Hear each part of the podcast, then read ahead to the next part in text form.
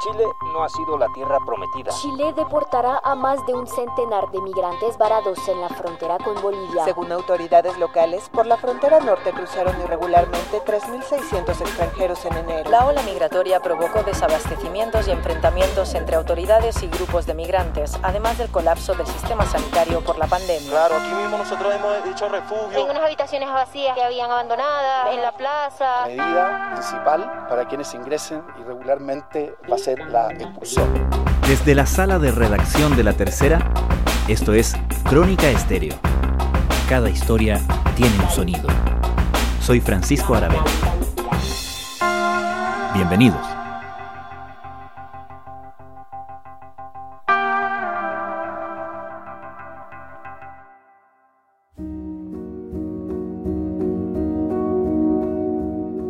Mientras la inestabilidad política continúa en Venezuela, cruzar las fronteras es una solución para sus habitantes. La crisis se ha extendido por años de puertas para afuera y el 2000... Se calcula que desde el año 2014, cerca de medio millón de inmigrantes venezolanos han buscado refugio en Chile.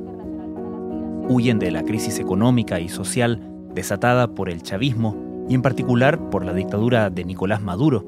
Y fue por eso mismo que el gobierno de Sebastián Piñera estableció en 2018 una visa de responsabilidad democrática para ellos. Y recordando la política humanitaria que tuvo Venezuela, que acogió a muchos chilenos, se crea una visa de responsabilidad democrática. Pero a medida que la crisis se agravó y el flujo migratorio aumentó, el asunto se hizo más complicado.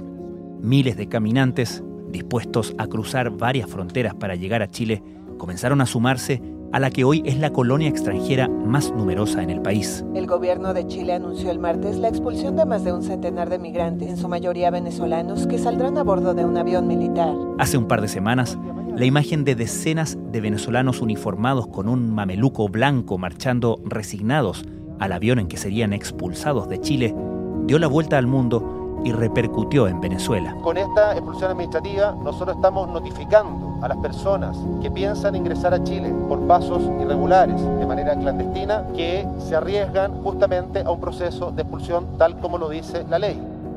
Cerca de la misma fecha, en Colombia, el gobierno del presidente Iván Duque anunció un inédito estatuto temporal de protección para migrantes que apuntaba a dar ciudadanía a cerca de un millón de venezolanos en situación irregular en su país. Nosotros hacemos pública la decisión de nuestro país de crear un estatuto de protección temporal en Colombia. ¿Cómo viven y observan todo esto desde Venezuela aquellos que se han quedado? ¿Cómo se siente la diáspora y las tribulaciones de los migrantes para los que no se han ido? En este episodio de Crónica Estéreo tomamos contacto con dos periodistas venezolanos en Caracas. Primero conversamos con Laura Elena Castillo.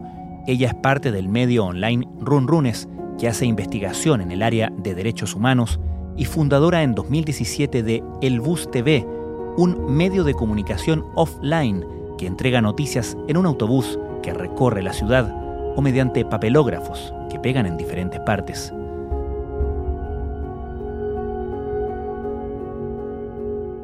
Y damos noticias a través de las ventanas de las casas de los sectores populares venezolanos. Es decir, tenemos canales de información que son offline, que no requieren que la gente esté conectada.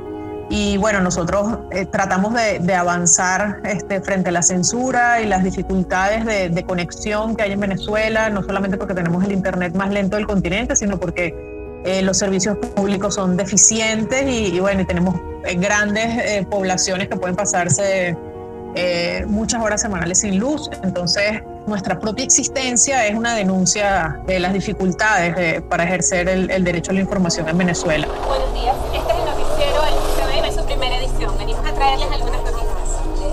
Hoy se cumplen 10 años del cierre de Radio Caracas Televisión. La construcción del metro de Guarenas cumplió esta semana 10 años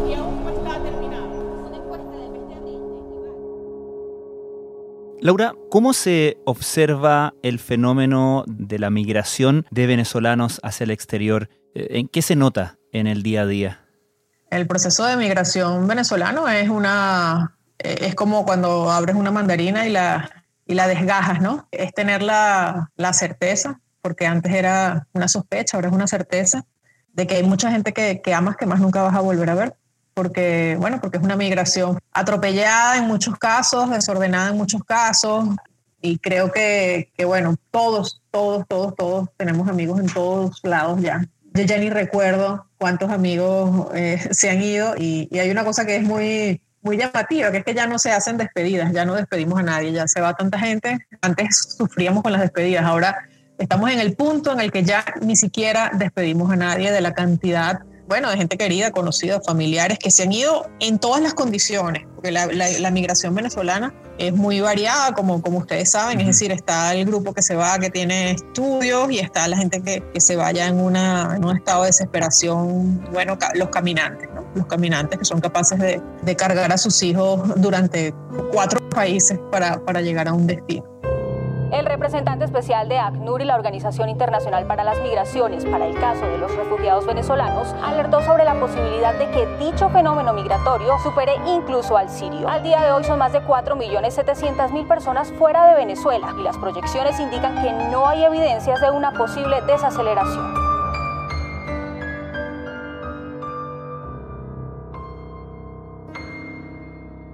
Y también me imagino que te toca también convivir con las familias que quedan, ¿no? Quienes ven a, su, a sus padres, a su hijo, a sus hermanos partir y quedan un poco, me imagino que nerviosos por su destino. Sí, yo te, voy, a, te voy a contar algo. Nosotros con, con, el Bus TV estamos, damos noticias en cuatro sectores populares de Caracas. Y hace poco pudimos presentar allí una, un documental, una película venezolana que estuvo ahorita en la última preselección a los Oscars, un documental que se llama Once Upon a Time en Venezuela. Nacimos acá, 66 años de vida. Y bueno, fuimos con una pantalla gigante y la pusimos ahí en el barrio para que la gente la viera. Bueno, yo diría que fue que la experiencia fue casi desastrosa porque no sé, había 40 niños 40 niños solos, es decir, niños que no tenían ahí ni papá ni mamá, nadie que, estuviera allí pues eh, acompañándolos, velando por ellos, además niños que ya tenían ocho meses sin clase aproximadamente, es decir, habían perdido las, las, nociones de rutina, de disciplina, bueno, de referencias de, de autoridad niños que vivían con sus abuelos porque sus padres no estaban. Y las personas de ese, de ese barrio nos cuentan que, que por ejemplo, hace unos días la, la, la LOMNA, que es la, aquí la, la organización estatal, la institución que, que vela por los niños, eh, bueno, se llevó a dos niños porque, bueno, porque sus padres se habían ido y su abuela se había muerto. Entonces, bueno, la gente en la comunidad se estaba encargando de darles comida. Un día una gente en una casa, un día otra en otra casa, pero bueno, los niños se habían quedado solos. Es decir, Quedarse aquí puede implicar quedarte íngrimo, quedarte solo. Uno ve las casas, tú vas manejando y, ves los edificios y, ves en, la noche como de un edificio completo eh, de, no sé, de ocho pisos, puedes ver, no sé, diez apartamentos prendidos y, de resto son todas ventanas oscuras, ¿no? Se quedan las, casas solas, eh, las tuberías rotas, hay que ver también todos los niveles que, que significa, bueno, quedarse aquí y además, bueno, sabiendo eh, y recibiendo las noticias de, de, los que están afuera, ¿no? Ya llega un momento en el que, en el que todos nos mentimos, como en una como un relato de Paul Oster del libro Creía que mi padre era Dios. Ahí hay mm. un relato que se llama Un lugar para llorar. Y bueno, y era la, la, una mamá y una hija que habían perdido en la guerra al padre y, y, las dos se peleaban por ir a, a botar la basura y por supuesto no, no era que querían botar la basura, sino que querían que tener un, un, momento solas para llorar y que la otra no la viera. Así nos pasa un poco con los que se van, ¿no? Ni los que estamos acá terminamos de contarles demasiado lo que estamos pasando, ni ellos tampoco terminan de contarnos demasiado lo que están pasando, bien porque la están pasando bien y les da culpa, bien porque la están pasando mal y les da vergüenza o no te quieren mortificar. Entonces, bueno, también durante un tiempo de adaptación resulta que las comunicaciones este, también terminan siendo, bueno, terminan migrando también a un lugar, bueno, menos fluido hasta que te terminas acostumbrando, ¿no? Es un proceso un poco raro, pero es algo que, que nos ha modificado todo, la forma como, como hablamos, cómo nos relacionamos, cómo es, es una herida profundísima, profundísima y bueno, la estamos viviendo nosotros ahora, ¿no? Es decir, es una... Es, es una, es algo natural de los, de, los, de los pueblos mi mejor amiga de la infancia, Mónica Valdés, chilena, fue mi gran amiga del colegio hasta que en cuarto año de bachillerato cuando por fin pudieron regresar, bueno, se regresaron y, y bueno, ese fue su, su momento y, bueno, todavía somos amigas y nos hablamos y, y decir, uno va atesorando los, los amigos de las olas migratorias, ¿no? En ese sentido, Laura, te quería preguntar, ¿cómo han recibido las noticias del el destino de los migrantes venezolanos en Chile? Bueno, la verdad es que además esto, esto, esta situación no, no, no es únicamente chilena, aunque Chile nos dio esa, esa foto, esa foto eh, bastante trágica, ¿no? De los, de los eh, venezolanos retornando, siendo expulsados de allá. Pero eh, un poco antes ya Perú había cerrado fronteras para, para, caminantes, habían puesto el ejército, Ecuador también, es decir, no, ya se estaba achicando y bueno, y desde hace un, rato ya también con algunas medidas este, de visado y, y, todo lo demás también se viene achicando un poco, pero por otro lado, ocurría también al mismo momento en el que pues Colombia eh, hacía pues todo lo contrario y, le daba este decreto especial a, los venezolanos para que pudieran regularizar su situación, para trabajar y, todo lo demás, ¿no? Los que ya están regularizados no tendrán que acudir a estar haciendo actualizaciones constantes de sus permisos, sino que tendrán un proceso de mayor estabilidad. Y a quienes están en nuestro país en condición de irregulares, tendrán una hoja de ruta a esa regularización que implica un registro claro y certero de sus nombres, sus edades, sus apellidos, los lugares de residencia, sus condiciones socioeconómicas y por supuesto también estarán en un registro del estatus de protección temporal. Eh, uno entiende que, que, hay decisiones que los estados deben tomar, lo que, lo que no son es justificables, creo yo, ¿no? Es decir, porque bueno, ya lo ha dicho eh, el, el, el, relator especial de, de, de la migración de, de, las Naciones Unidas, ¿no? Es decir, Felipe González dice, bueno, los estados no pueden expulsar discrecionalmente a los migrantes, es decir, no es ni siquiera una opinión que podamos tener los venezolanos. Además aquí la interpretación me parece a mí que bueno, que también pasa por, por esa politización brutal que pasa casi todo lo que ocurre en Venezuela, porque imagínate que el migrante venezolano está en una situación de tanta, tanta vulnerabilidad que ni siquiera la magnitud de la migración venezolana es reconocida por el propio gobierno venezolano. Para el gobierno venezolano eh, tampoco existe, porque para el gobierno venezolano, bueno, se han ido unas poquísimas personas, muchas de las cuales según ellos quieren volver y, y, las pocas veces que Maduro habla de ese tema, que Nicolás Maduro habla de ese tema, habla en este tono de, bueno, venezolanos que prefieren irse a lavar posetas afuera, ¿no? Yo digo, quien se haya ido del país, hay gente, alguna gente, alguna gente que se ha ido del país se pone a hablar mal de Venezuela. Digo, venga Venezuela, usted conoce a Venezuela solo por las redes sociales, dejen la habladera de mal y desearle mal a Venezuela. Venezuela es mucho más bella que los países donde está usted mal hablado. Venezuela es mucho más bella que donde está usted lavando poseta. Venezuela es más bella que donde está usted lavando poseta. Poseta es como le dicen en Venezuela a la taza del baño.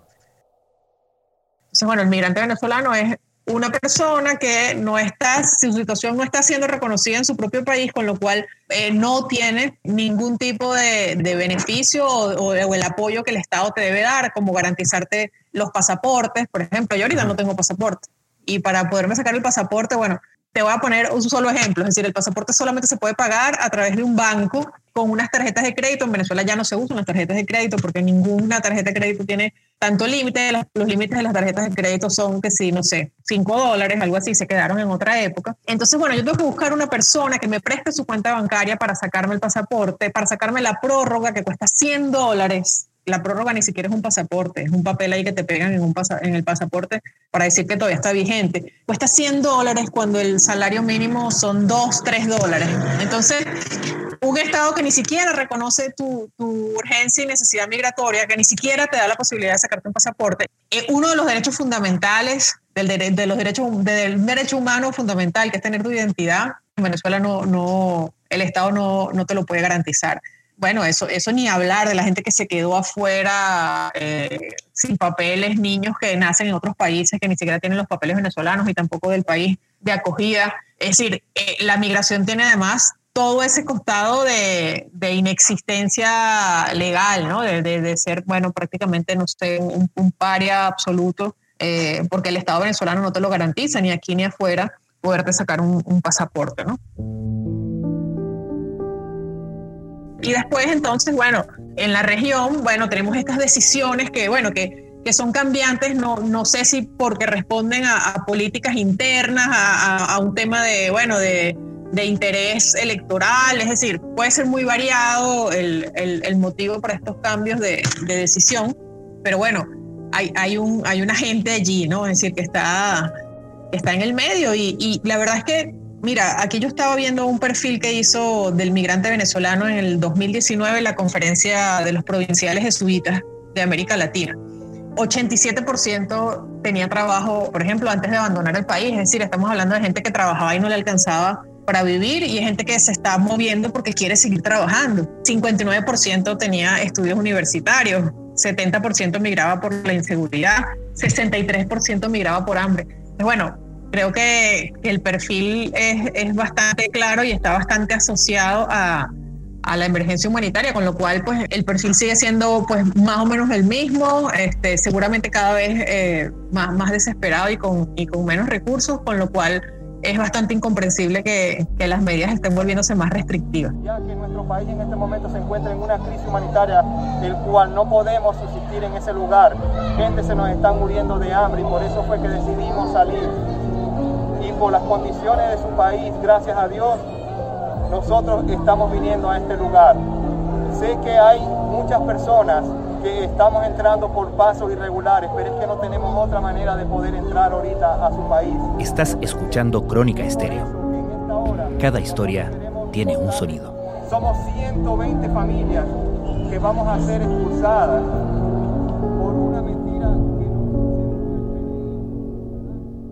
aproximadamente la diáspora venezolana se calcula en 5.400.000 personas. De ese total, aproximadamente 4 millones y medio salieron en los últimos 3, 4 años. Y en particular, creo que el año donde se superó cualquier proyección fue en 2019. El periodista Jonathan Gutiérrez es editor del medio digital independiente Historias que Laten en Caracas yo diría que hoy día prácticamente no hay familia venezolana que no tenga al menos un migrante en su núcleo. Digamos que todos tenemos familiares que son migrantes, de todos los sectores y clases sociales. Entiendo, Jonathan, que tú has estudiado bastante el fenómeno de los migrantes en Colombia. ¿Cómo podrías caracterizar la política de Colombia frente a los inmigrantes venezolanos? Colombia es el principal país receptor de la migración venezolana en el mundo. Aproximadamente el 30% de la diáspora venezolana eh, se concentra en Colombia. Estamos hablando de 1.700.000 personas. De este total, en situación regular, se encuentran aproximadamente 700.000 y aproximadamente un millón de venezolanos se encuentran en Colombia en situación irregular. Llegaron de manera clandestina. Y cuando ya el fenómeno se hizo muy obvio y muy evidente con repercusiones en la cotidianidad de ese país. Vimos que Colombia empezó a implementar políticas públicas cada vez más organizadas para atender a esta población. Y creo que hay un, antes y un después con la medida anunciada el pasado 8 de febrero por el presidente Iván Duque. Me refiero al Estatuto Temporal de Protección para Venezolanos, que es sin duda una política inédita, sin precedentes en América Latina y creo que, que abre como un camino diferente en la mirada hacia la migración como fenómeno de movilidad masivo y, y, de crisis regional, como el que representa hoy día la migración venezolana en, en Sudamérica y en América Latina. ¿Cómo miran ustedes, cómo ves tú el fenómeno de la migración venezolana en Chile y los cambios que se han producido? Sí, obviamente hay un contraste eh, muy fuerte entre lo que significó el anuncio de la presidencia en Colombia, del gobierno colombiano, de este estatuto temporal de protección para venezolanos y tan solo dos días después ver las imágenes que recorrieron el mundo eh, porque tuvo una gran cobertura mediática de esta deportación, expulsión de migrantes que, eh, venezolanos que habían entrado a Chile por su frontera con Bolivia. Digamos que son como dos, dos visiones eh, muy diferentes y que generaron incluso un gran debate en la opinión pública venezolana, porque también hay que decir que en el sentimiento de los venezolanos hay como, como una especie de duelo. Muchos venezolanos hablan de que pareciera no haber una memoria histórica o conciencia histórica de lo que representó Venezuela en América Latina durante muchos años como un país de política de puertas abiertas para la migración de la región. Entonces hay como un sentimiento de que hay una deuda o por lo menos una falta de solidaridad o de entender que la migración venezolana en la actualidad es más que un simple fenómeno. Estamos hablando de que es tal vez el mayor desplazamiento humano del mundo. Está por superar a la migración siria causada por la guerra en Siria. Las proyecciones de Naciones Unidas y de ACNUR y la Organización Internacional de Migraciones es que a finales de este año, del 2021, la migración venezolana va a superar a la siria. Entonces, claro, sentimos que, o por lo menos en este debate público, causó indignación, tristeza, dolor ver esta expulsión, porque creo que tanto la manera en la que se hizo, como desde el punto de vista discursivo de la retórica o de la narrativa de los voceros del gobierno chileno, tal vez hay una sensación de que eso va a estimular eh, la xenofobia, la estigmatización, y creo que en el caso de Colombia, precisamente a pesar de que tiene unas repercusiones en la política interna obvias, porque entendemos que un desplazamiento de, una población tan numerosa dentro de un contexto de un territorio, de un país, tiene que generar problemas. Implica recursos económicos, implica atender necesidades sociales, pero creo que Colombia está innovando en su política pública migratoria, incorpora para entender el fenómeno a organismos multilaterales y a otros gobiernos, porque por ejemplo para ellos llegar a este estatuto temporal de protección tienen el apoyo de Naciones Unidas, de ACNUR, del gobierno de los Estados Unidos, de la Unión Europea y obviamente hay recursos que van a ser destinados para poder aplicar y atender a esta población. Creo que se basa básicamente en la medida colombiana en tres criterios. Uno, entender que la migración es un derecho humano cuando la vida de las personas está en riesgo, porque todo ser humano tiene derecho a desplazarse para su protección y para la integridad de su familia, y eso está establecido así en las convenciones internacionales que protegen los derechos de los migrantes y de los refugiados. Por otro lado, un sentido, dijo el presidente Duque, de fraternidad y solidaridad hacia Venezuela, un país que durante casi un siglo abrió sus puertas a la migración colombiana. Y un tercer aspecto que me parece eh, vital y significativo y que hoy día, sobre todo los países que tienen una política más de avanzada en esta materia, aplican, que es entender la migración no solo como un problema, sino como una oportunidad de inclusión, de integración y de desarrollo, y tratando de aplicar medidas más coherentes con lo que debe ser una sociedad, un país una nación que respete los derechos humanos y que entienda que más que, que una migración representa también una crisis humanitaria. Jonathan Gutiérrez, muchísimas gracias. No, gracias a ti. ¿eh? Laura, finalmente, ¿qué es lo que más te gustaría que se comprendiera respecto de los migrantes venezolanos en Chile? Mira, uno, uno lee mucho que la gente habla de, bueno, de, reciprocidad, de, que acá vinieron muchos chilenos y mira, la verdad es que creo que, que, ni siquiera, que ni siquiera es eso, porque bueno, cada país tiene circunstancias distintas en momentos distintos y bueno, no sé, un poco lo que, lo que me gustaría creo que, que es un poco más, más inocente y más, y más naive que eso y no, no, no, no puedo sino pensar en, en ese relato, eso que escribe William Soroyan en la comedia humana. Un niño que le dice a su mamá, mamá, alguien está sentado en los escalones de nuestro porche. Y la madre le responde, bien, sal y ruégale que entre, sea quien sea. E, es, lo, que, es lo que soñamos todos, ¿no? Es decir, y te lo dice alguien que no tiene en su mente ninguna intención de irse, que tiene pues acá su vida, su proyecto, no puedo imaginarme a tantos sentados en el escalón del, del porche.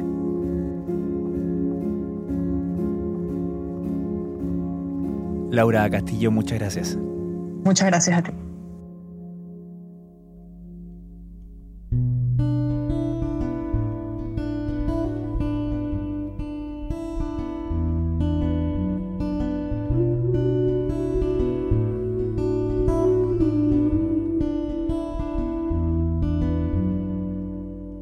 Son miles de pasos los que me faltan por dar. Hay atajos, todos tendré que caminar. Rezo a los santos, les pido me guíen en mi andar, que me tengan a salvo y si algún día regresar La canción que escuchan es Errante de la banda venezolana Anaquena, compuesta como soundtrack del especial periodístico El rastro de los hijos migrantes, de la plataforma Historias que laten, en alianza con El Pitazo de Venezuela y la Liga contra el Silencio de Colombia. Los invitamos a revisar este especial en hijosmigrantes.com. No sé qué para mañana, pero hacia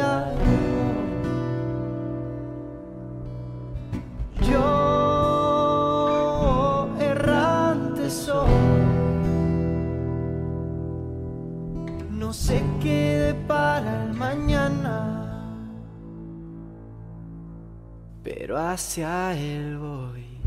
Les recordamos que a partir de este lunes 1 de marzo volvemos con nuestra entrega diaria de Crónica Estéreo, de lunes a viernes. Nos encontramos el lunes con una nueva temporada de Crónica Estéreo, el podcast diario de la tercera. Soy solo un niño que la vida obligó a crecer, a hacer maletas con recuerdos y un poco de fe, a correr sin haber caminado, despertar sin haber soñado Perdí la cuenta de las cicatrices en mi piel, de las estrellas que acompañan el amanecer, de las batallas que he librado, de las sonrisas que han faltado.